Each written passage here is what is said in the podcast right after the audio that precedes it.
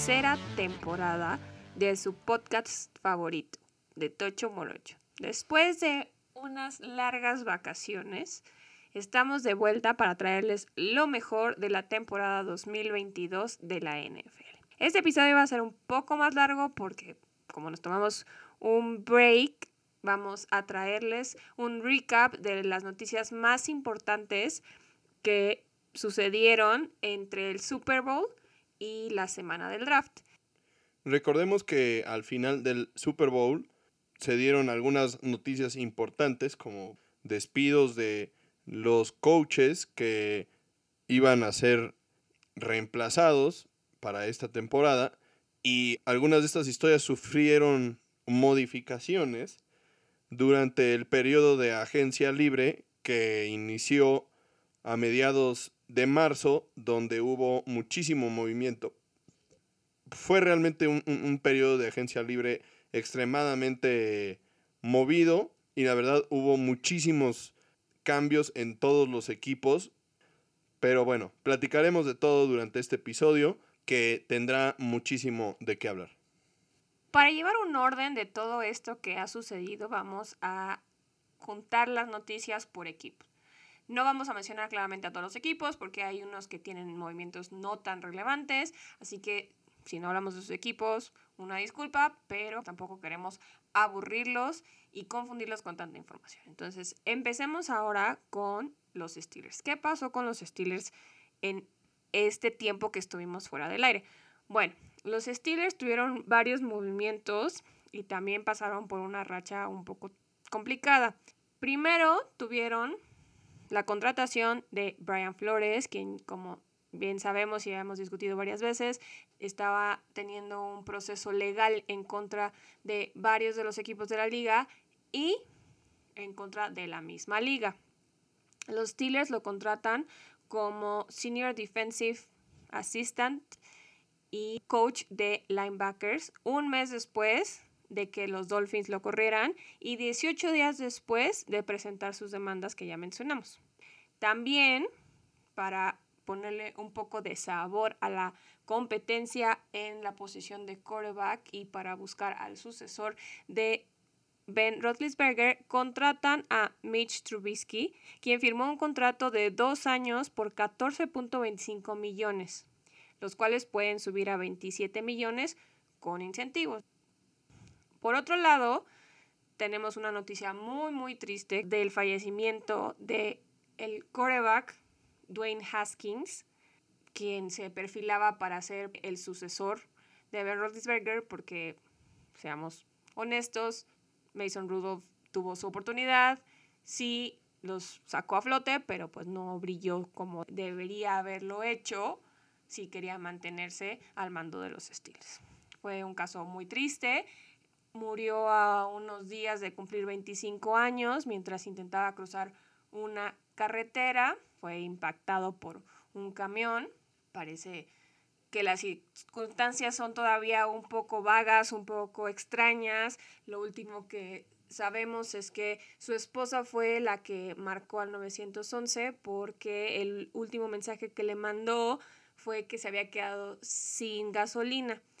Intentó volverse a comunicar con él y nunca más le contestó el teléfono, se preocupó, habló al 911 y ya sabemos lo que pasó y por qué no contestaba.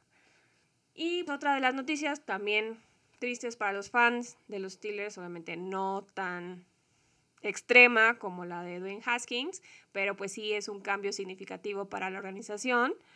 Kevin Colbert, el general manager desde el 2010 de los Steelers, se retiró justo después del draft. Este fue su último draft. La verdad es que fue muy emotivo para él. Prácticamente lloró en la entrevista porque pues llevaba ya muchos años con, con el equipo y, y, esforzándose para regresarlos a los niveles que tuvieron en algún momento. Y pues no solo eso, sino sí, había sido general manager desde el 2010, pero él había estado con los Steelers desde el 2000. Entonces, pues prácticamente 22 años con la misma organización es impresionante y con mucha razón su despedida fue bastante emotiva.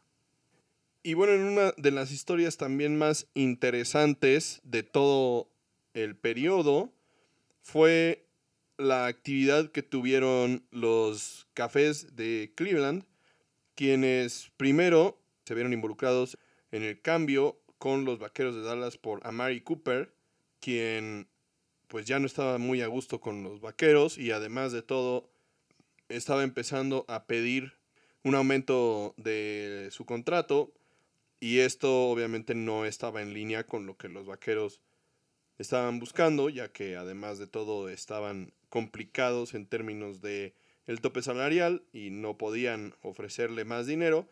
Entonces lo pasaron a los Browns por una quinta ronda de este año y un intercambio de selecciones en la sexta ronda, prácticamente dejándolo ir de gratis, porque para lo que representó a Mari Cooper en cuanto a producción durante el tiempo que estuvo en Dallas, estas compensaciones que le dieron los Browns a los Vaqueros son pocas, pero bueno, ni modos, esto es así.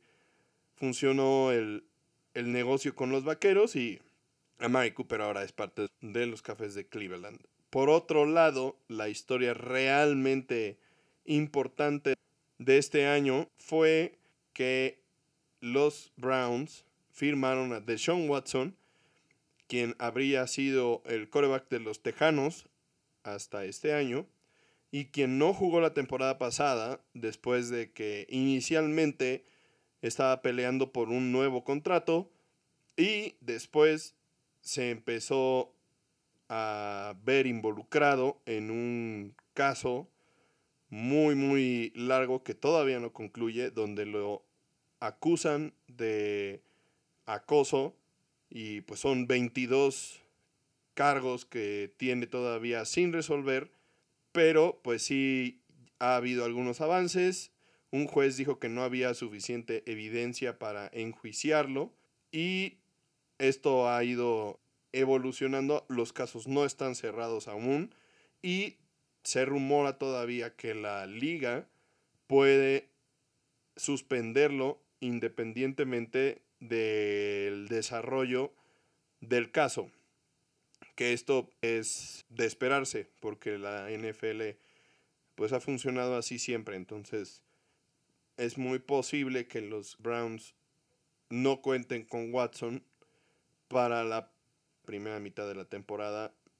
Y bueno, este fue un cambio extremadamente costoso para los Browns, ya que dieron tres picks de primera ronda, el de 2022, 23 y 24, junto con una cuarta ronda de 2022, una tercera ronda de 2023 y una cuarta ronda de 2024. Así es que prácticamente los Browns dieron la mitad de sus picks por los siguientes tres años y esperan que, Watson sea el coreback que los empuje al otro nivel que Baker Mayfield no los llevó, aunque se ve un poco extraño, siendo que Baker realmente había hecho un buen trabajo y pues realmente la, la temporada pasada sí fue una temporada baja para Baker pero también estuvo lesionado gran parte de ella. Y bueno, ¿no? Pues recordemos que no la temporada pasada, sino que hace dos temporadas los Browns llegaron a playoffs por primera vez en muchísimos años, dejando fuera justamente a los Steelers. Entonces, me parece un, un movimiento bastante malagradecido. Y por otro lado, además, la situación con Baker Bayfield ha sido terriblemente mal manejada. No lo han dejado ir él ya solicitó su cambio, por supuesto, porque además siente que los Browns le jugaron chueco o sucio, siendo que ellos ya habían comentado, ya le habían comentado que no buscarían un coreback en esta temporada de agencia libre y no fue así. Entonces, él no está interesado en seguir en Cleveland, pero Cleveland no le ha permitido ser cambiado, ¿no? No ha buscado que, que se logre este asunto. Se rumoraba que el draft podría ser el momento en el que sucediera este cambio, porque pues, los Browns claramente dieron muchísimas picks para conseguir a Watson y tampoco se dio. Y la verdad también las opciones de esta temporada para Baker empiezan a verse complicadas, ¿no? Realmente equipos que pueden ser candidatos a esto pues quedan muy pocos, entre ellos puede ser Seattle, quienes han dicho abiertamente que no van a, a perseguir a Baker Mayfield. También podría ser Carolina, pero Carolina también comenta que no va a buscar a Baker Mayfield. Y entonces sus opciones básicamente se limitan a esperar a que en el training camp alguno de los, de los corebacks titulares se lesione y entonces lo, firmen para, para, entrar a una competencia con el, con el backup. O buscar opciones en equipos como Tampa Bay, por ejemplo, en el que él evidentemente sería el, el backup durante esta temporada, esperando a ver qué sucede con Tom Brady, quien, breaking news, ya anunció que regresará para esta temporada después de que había anunciado su retiro de forma un poco prematura, ¿no? Sí, hablando de los Bucks, como bien mencionas, el regreso de Tom Brady fue algo también que dio mucho de qué hablar porque fue poco más de un mes después de anunciar su retiro, prácticamente 40 días. Es una situación bastante peculiar. No sabemos todavía qué signifique esto. Parece que hubo ahí una negociación de hacerlo accionista en el equipo para incentivarlo que regresara. Obviamente pues esto no va a salir a la luz pronto, si es que sale. Entonces estaremos muy al pendiente de lo que pase con, con los Bucks y Tom Brady, porque también están en un periodo de reconstrucción, tal vez no tan grande como otros equipos, pero sí significativa, porque Bruce Arians se retira de head coach y ahora va a tomar un puesto gerencial en el equipo.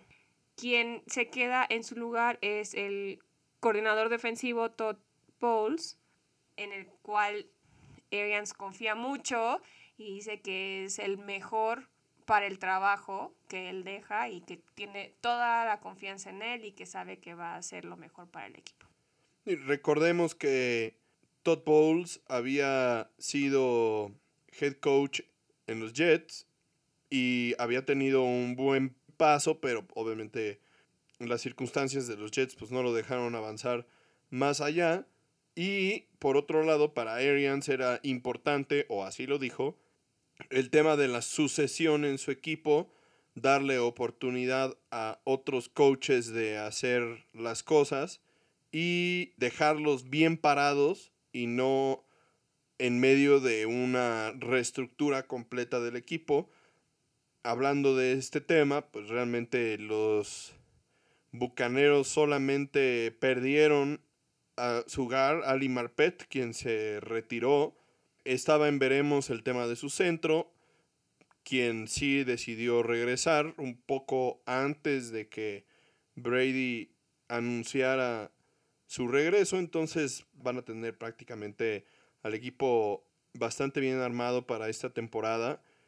Y aún falta por anunciar qué va a suceder con Rob Gronkowski, quien no se ha pronunciado al respecto de lo que va a suceder para esa temporada, siendo que es agente libre y entonces podría firmar con cualquier otro equipo o regresar con los Bucaneros, quienes sí han puesto una oferta sobre la mesa, pero es más bien Gronkowski quien no ha hecho público sus deseos de volver a jugar esta temporada. Pero bueno, seguramente será un tema de algunos días y muy probablemente volverá a los Bucaneros donde está su compadre Brady. Otro de los equipos que dieron mucho de qué hablar en estas últimas semanas fueron los Bills. Tienen también ahí cambios significativos dentro del roster y en otras partes.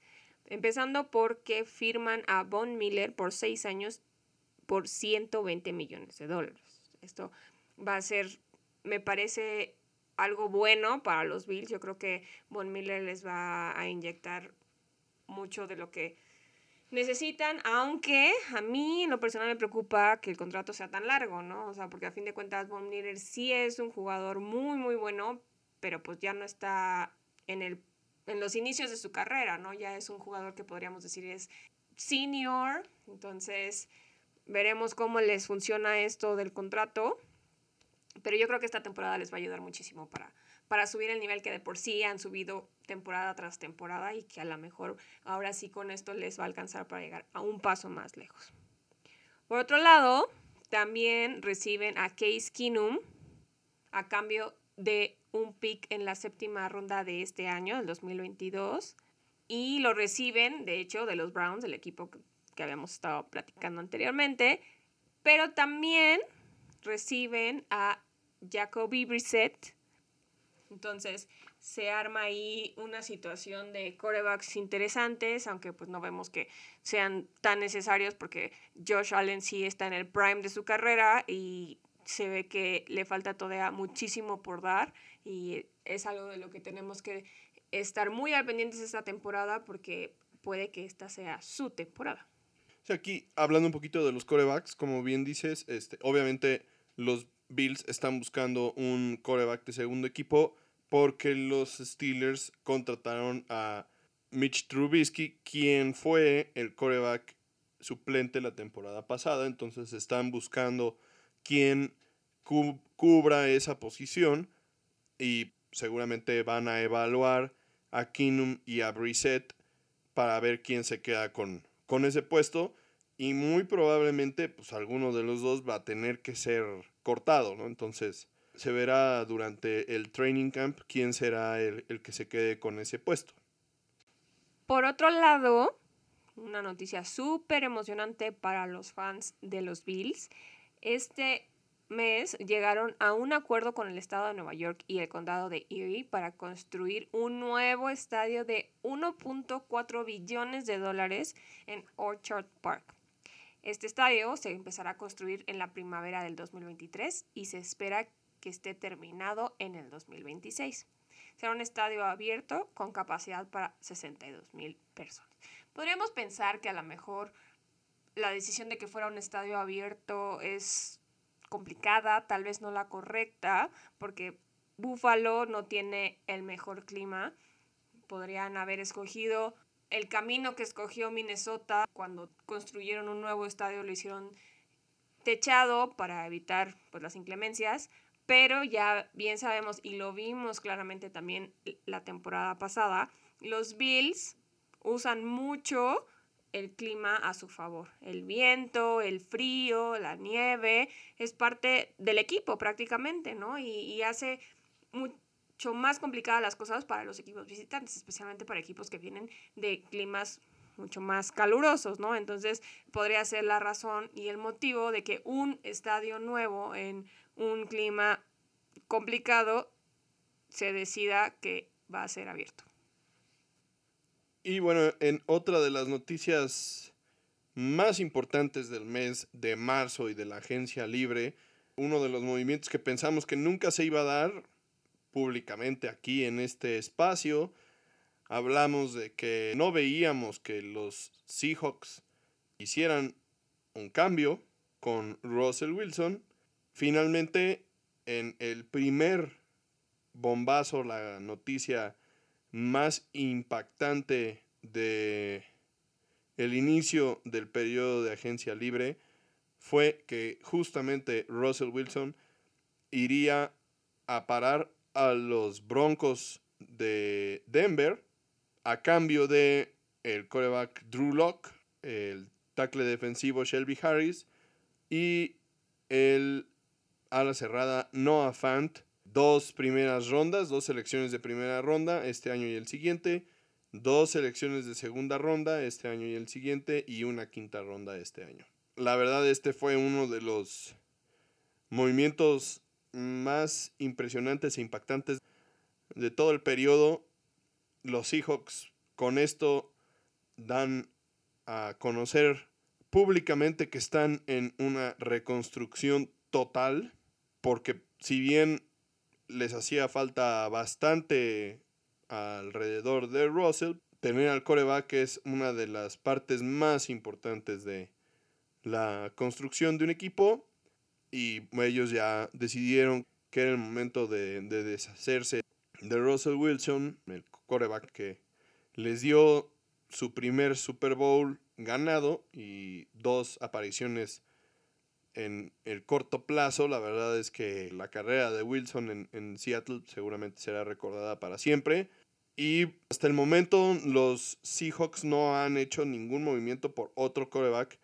Entonces la tirada sería Drew Locke y Gino Smith como corebacks para la temporada de 2023. Y además, para echarle un poco de limón a la herida, también dejaron ir a Bobby Wagner después de 10 años con el equipo y los mismos 10 que tenían Russell Wilson, ya que eran los únicos dos jugadores que permanecían en el equipo después de esos dos Super Bowls a los que fueron. A Bobby Wagner lo firmaron los Rams por 5 temporadas y 50 millones de dólares y todos estos movimientos han sido bastante complicados. ¿Qué opinas? Se ve que va a ser una temporada difícil para los Seahawks porque en lo personal no me parece que las opciones de Drew Locke o Geno Smith sean las mejores para sustituir a un coreback como Russell Wilson sí hay gente que dice que Drew Locke no tuvo el equipo suficiente para demostrar sus capacidades y bien puede ser el caso, ¿no? O sea, ya vimos lo que le pasó a Matthew Stafford, que todo el mundo decía, no, pues es que ya no tiene nada, sí era muy promesa, pero, y ya está, en su primera temporada en un nuevo equipo gana un Super Bowl. Pero la verdad es que yo no creo que Drew Locke tenga esa capacidad, no le tengo mucha confianza y pues qué decir de Gino Smith, ¿no? O sea, también ha estado en los Jets y jugó un par de juegos en los que no estuvo Russell Wilson la temporada pasada, pero tampoco brilla como quarterback, ¿no? Porque a fin de cuentas, cuando sustituyó a Russell Wilson, tenía el mismo equipo que tenía Russell Wilson y no logró hacer lo que hizo Russell Wilson. Entonces, a mí me hubiera parecido mejor opción sí hacer un movimiento por Baker Mayfield. Seguramente hay situaciones monetarias que complican la transacción porque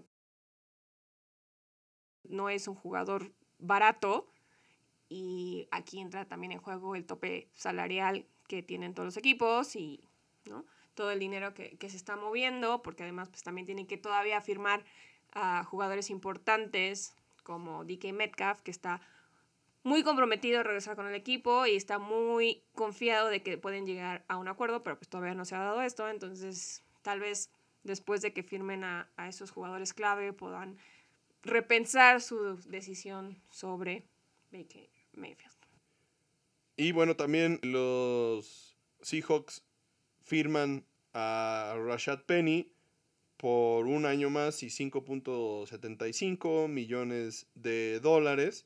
Penny rechazó algunas ofertas de otros equipos para volver con Seattle. Más adelante practicaremos un poquito de las selecciones que hicieron en el draft. Tuvieron muchos picks y hacia dónde se están perfilando los, los Seahawks como equipo e intentaremos dar una idea de cómo será la temporada para ellos y, y cuál será la estructura del equipo. ¿no?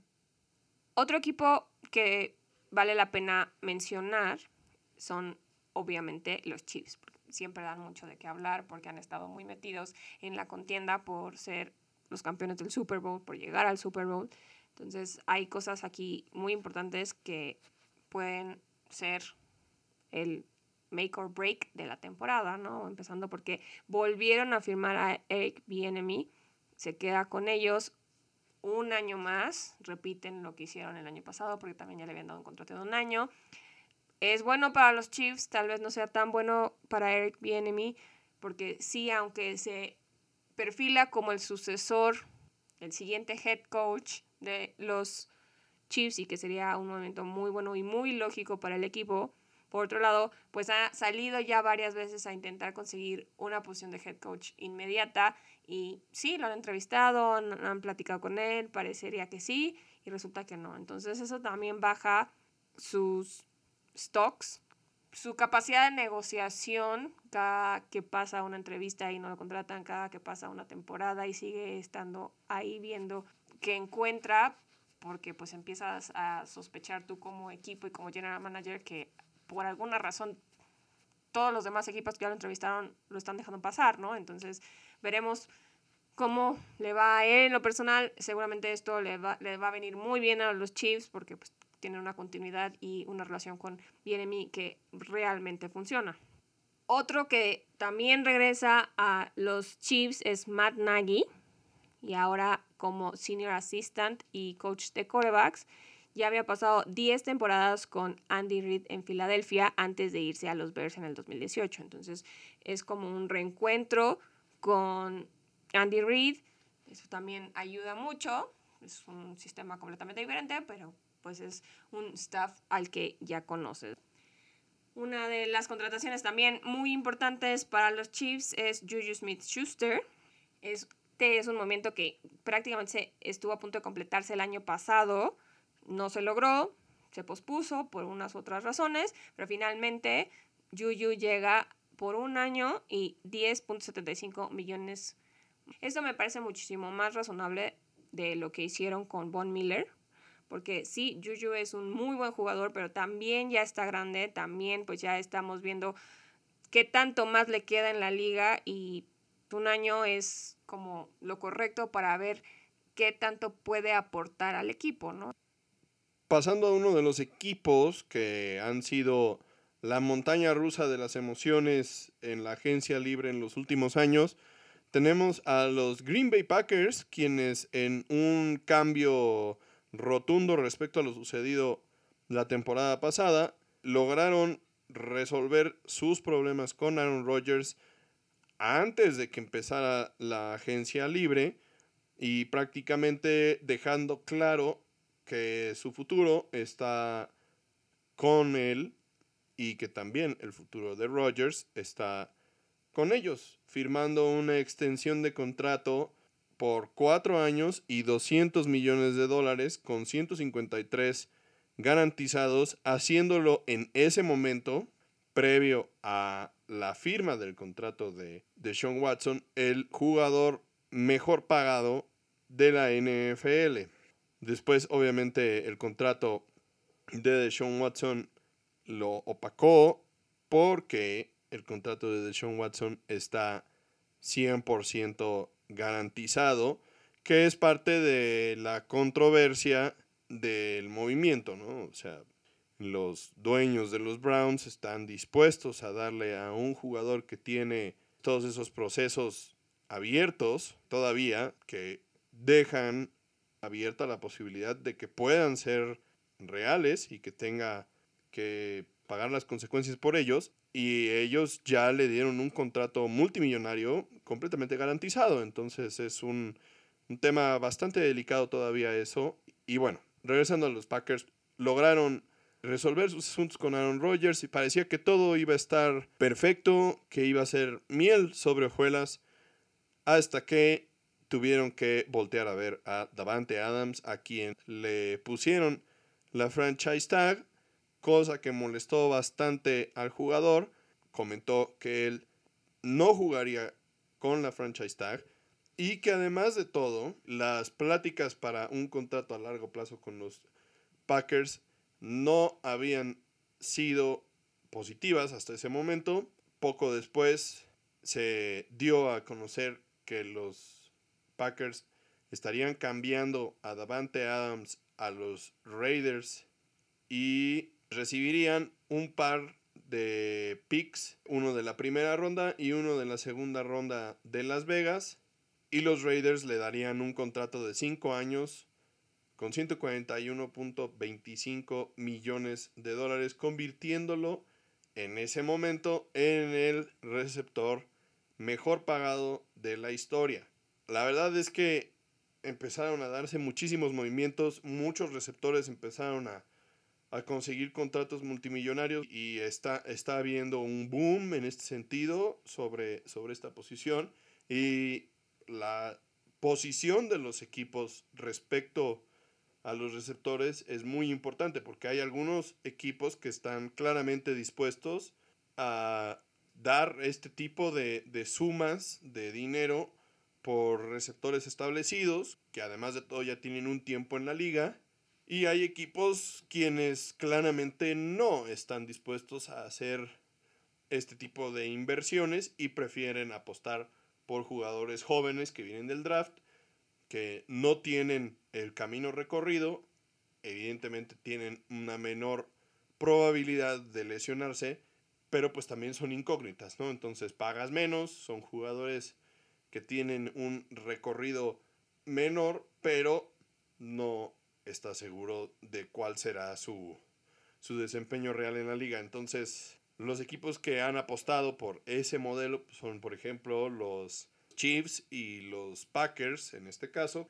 Los equipos que están interesados en los jugadores veteranos han sido hasta el momento los Raiders, pero más adelante platicaremos sobre los, las Águilas de Filadelfia, los Delfines de Miami y algunos otros que pues han hecho movimientos bastante agresivos y que han ido empujando el techo de lo que se le paga a los receptores bastante, bastante alto. Entonces, en este momento los Packers claramente necesitan cubrir la baja de Davante Adams porque además de todo también tuvieron la baja de Marquez Valdez Scantling y entonces su receptor número uno en este momento sería Allen Lazard y pues seguramente Aaron Rodgers no está muy contento, pero por otro lado pues ya tiene su contrato de 4 años, 200 millones de dólares.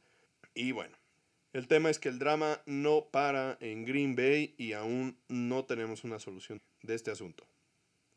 Retomando el tema de los corebacks que habías mencionado, hubo también muchos movimientos, incluso más que los wide receivers. En este caso, Equipos involucrados son los Colts, los Dolphins, los Falcons, los Bears y los Saints, ¿no? Empezando por los Colts, dejaron ir a Carson Wentz a Washington, recibiendo una tercera ronda en el 2022 y en el 2023 está pudiéndose convertir en una segunda ronda según incentivos.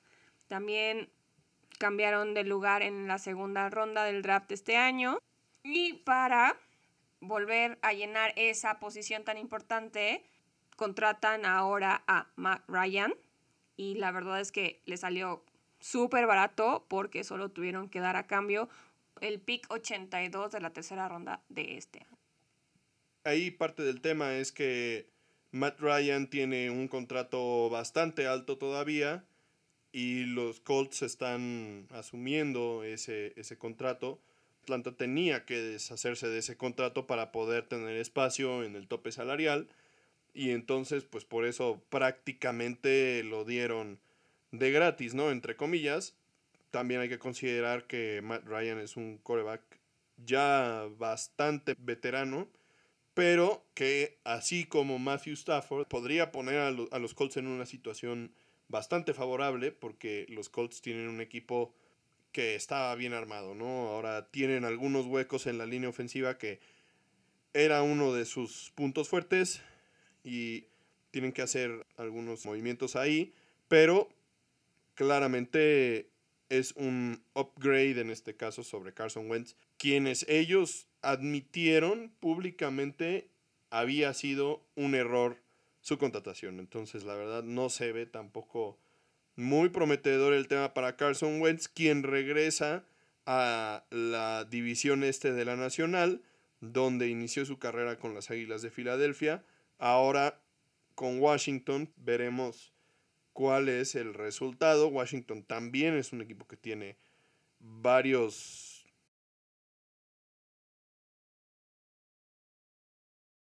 jugadores bien colocados, buenos receptores, un juego por tierra decente, una línea ofensiva también bastante decente y una defensiva que por lo menos en 2021 había sido bastante dominante. El año pasado no fue el caso y tuvieron varios problemas de lesiones, incluida la de Chase Young, quien ellos esperan haga una recuperación total y pueda liderar esa defensiva. a la relevancia del equipo, quienes además estrenarán logos y nombre de Commanders en esta temporada de 2023. Otro equipo que tuvo movimientos en la posición de coreback fueron los Dolphins, quien reciben como coreback backup a Teddy Bridgewater, sigue su racha de backup, con un contrato de hasta 10 millones de dólares por un año. Los Falcons reciben a Marcus Mariota por dos años y 18.75 millones. Los Bears a Trevor Simeon por dos años y 4 millones y dejan ir a Nick Foles. Ahora es agente libre. Y los Saints vuelven a firmar a Jameis Winston por dos años y 28 millones, solo 21 son garantizados, dejando ir a Blake Portals y firmando a Andy Dalton como backup por un año y 3 millones de dólares. Ellos están muy seguros que James Winston es su opción y que va a poder estar al 100 después de las lesiones que sufrió la temporada pasada para el primer juego de la temporada. De hecho, están tan seguros de todo esto que el coach Dennis Allen, quien se queda en lugar de Sean Payton, hizo comentarios al respecto de Taysom Hill, quien ahora tendrá un rol bastante más enfocado a ser un arma ofensiva que a ser como un coreback de dual threat, como había venido siendo. Ese es el nivel de confianza que tienen en James Winston, que hasta están dispuestos a, digamos que, sacrificar el talento de Taysom Hill con tal de darle confianza a, a James, ¿no? Por otro lado, regresando al tema de los delfines, ellos fueron los que recibieron a Tyreek Hill de los Kansas City Chiefs, dando cinco selecciones, incluyendo la primera ronda de este año, a cambio de el Cheetah, quien había hecho público su descontento con la organización porque no querían darle un contrato más alto, aunque no era agente libre ni estaba siendo tagueado con la franchise tag, simplemente dijo ya no quiero estar aquí porque no me pagan más y los Chiefs en lugar de tener a un jugador que no quería estar más en la organización, pues dijeron quién lo quiere, los delfines dijeron yo y vámonos. Tremendo bombazo que se soltó ahí. Hasta el momento los Chiefs no han hecho ningún movimiento muy obvio por suplir a Hill, siendo que como ya mencionabas, habían contratado a Juju Smith Schuster, pero lo contrataron antes de que Hill se fuera. Realmente no han traído a ningún otro jugador veterano en su lugar y entonces más bien seguramente buscarán a alguien en el draft que cumpla con ese rol. Y obviamente pues tienen ahí a Travis Kelsey, quien es una parte muy importante del juego por aire de los Chiefs. Y también esto da mucho de qué hablar respecto a la mentalidad de algunos de los receptores, ¿no? Evidentemente es una posición Diferente a los corredores, por ejemplo, donde simplemente el coreback se voltea y te da la, bola y tú como corredor tienes tu habilidad para hacer de esto una, una jugada más grande, ¿no? Obviamente necesitas el bloqueo de la línea ofensiva y demás, pero como receptor no eres el único receptor dentro del campo, normalmente hay dos o tres o hasta cuatro opciones más y dependes de que el coreback te voltee a ver a ti y te tire la bola a ti y demás. Y también dependes de que el coreback haga un trabajo correcto para que la bola llegue a ti y la puedas cachar. Y ahora se ve que algunos receptores están privilegiando el tener contratos más lucrativos que jugar en equipos que tengan corebacks capaces.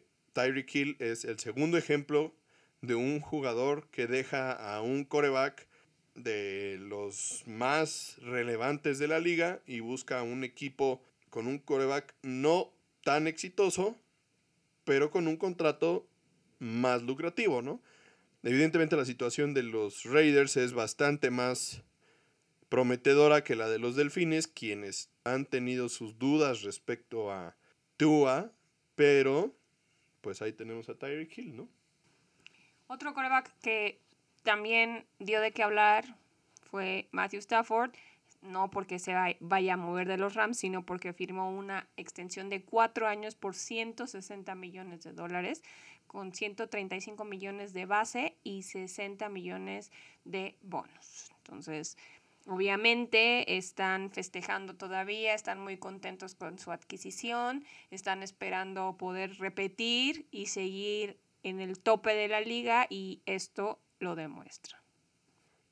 Sí, recordemos aquí que los Rams han hecho algunos movimientos el tema de Odell Beckham no se ha cerrado. Él es agente libre y uno de los equipos que están en la lista es los Rams, entonces todavía puede haber algunos movimientos por ahí. Perdieron a Von Miller, pero ganaron a Bobby Wagner, quien es uno de los jugadores defensivos más inteligentes de la liga. Entonces, seguramente un equipo que estará activo aún en lo que queda de, la off-season.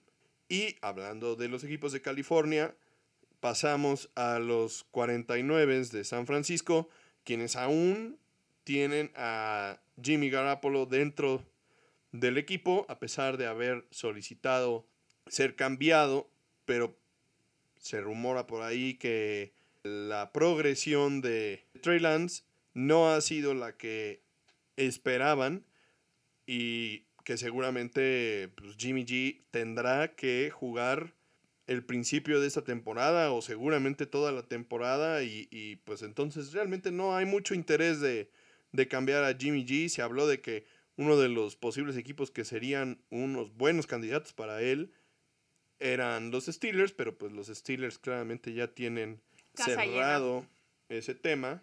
Y bueno, en uno de los dramas pre-draft más impresionantes también fue Divo Samuel, quien también pidió ser cambiado y se especuló mucho sobre los motivos. Algunos decían que no estaba a gusto con la cantidad de veces que le pedían participar en el juego por tierra y que esto lo desgastaba y bajaba su valor, aumentaba la posibilidad de lesionarse y por lo tanto no le interesaba seguir participando tanto en el juego por tierra. Luego también se especuló que no estaba interesado en seguir jugando en la costa oeste y que quería estar más cerca de su casa en Carolina del Norte y que entonces quería un equipo de la costa este. Y luego, por último, también los rumores de que lo que quería era más dinero y que en este momento los 49 pues, no tenían para darle más. Finalmente, ninguno de los dos ha sido cambiado, ambos siguen en los 49 después del draft y a menos de que algo imprevisto suceda, seguramente ahí se quedarán. Pasando a otro tipo de noticias, tenemos el caso de, de Andre Hopkins, quien fue suspendido seis juegos sin paga por violar la política de uso de drogas para mejorar el rendimiento.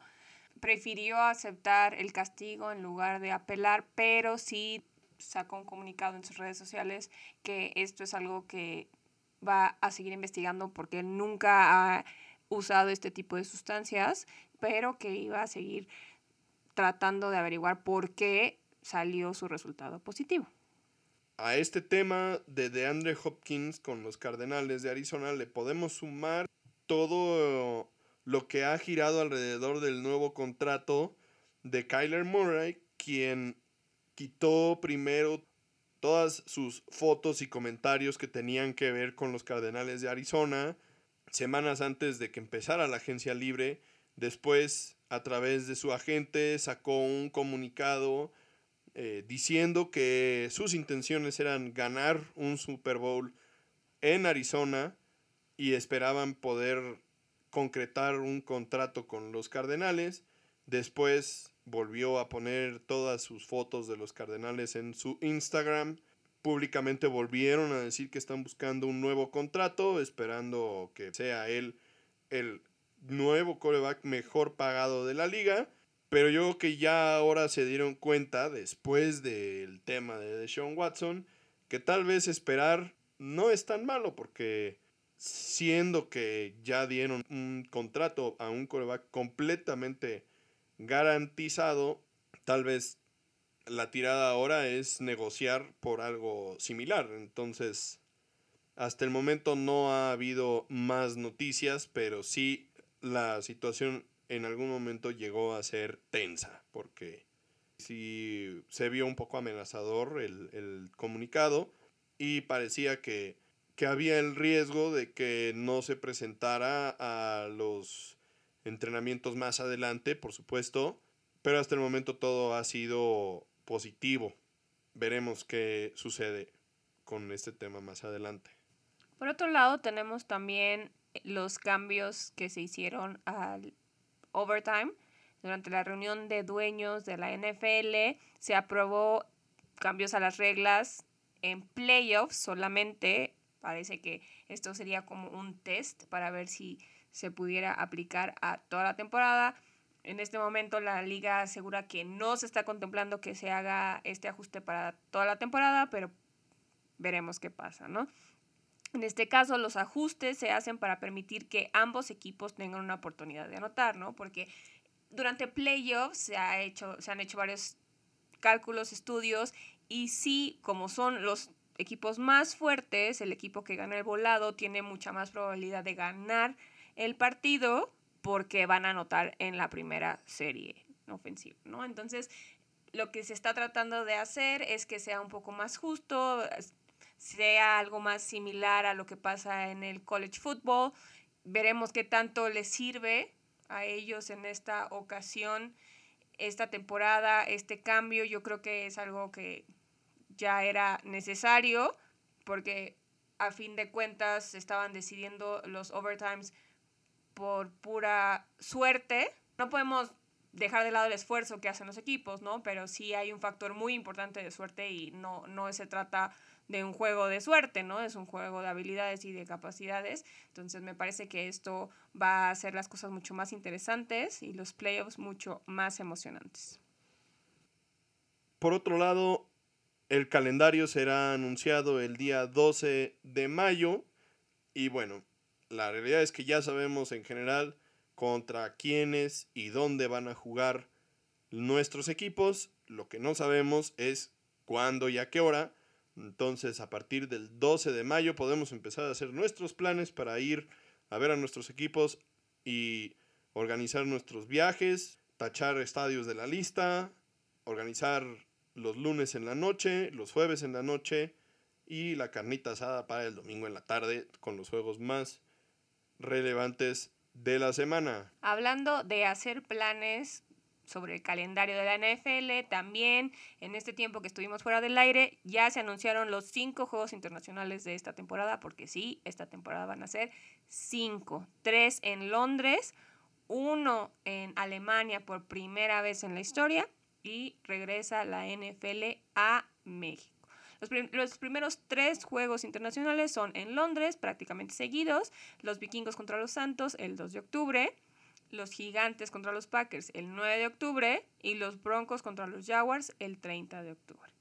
El siguiente va a ser en Múnich, que enfrentará a los Seahawks contra los Bucks. Y el último es el de México, el del puente de noviembre, 21 de noviembre, los 49ers contra los Cardinals.